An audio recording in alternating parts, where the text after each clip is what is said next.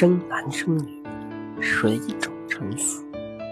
生男生女这件事，自古就有说法。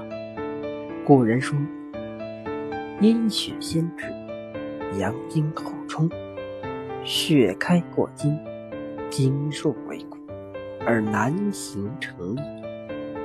阳精先入，阴血后渗，筋开过血，血入居本，而女形成也。阴血先到，是指女子的性高潮在前。”男子的性高潮在后，这就叫做血开过精，生男孩的概率就高。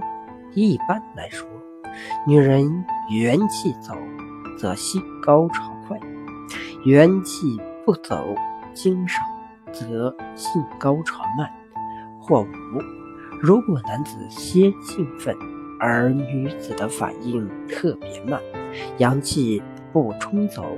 那么，男子先达到性高潮，女子的性高潮在后。经散后会裹住血，因为女子是以血为主，血在里面自然生女孩的概率就高。也就是说，古人认为生男生女这件事跟夫妻的元气及情绪有关。由于男女的年龄也跟元气有关，则对生男生女也有些影响。如果父少、母老、产女必隐，就是说父亲要比母亲年轻的话，一般容易生产羸弱的女孩。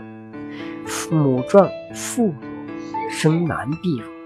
如果母亲身体强壮，父亲身体偏增弱的话，容易生男孩，同时男孩的身体也相对偏弱。针对这样的孩子，中医认为，补营女则养血健脾，补弱男应壮脾节郁。西方医学对生男孩还是女孩的也有一些说法，比如说，他们认为，如果母亲是典性体质。就更易生男孩。如果母亲是酸性体质，就更容易生女孩。还有一种说法认为，性生活太过频繁的话，容易生女孩，因为性生活频繁容易导致体质偏弱，体质弱就容易生女孩。而如果比较寡欲、节欲，生男孩的概率就会大。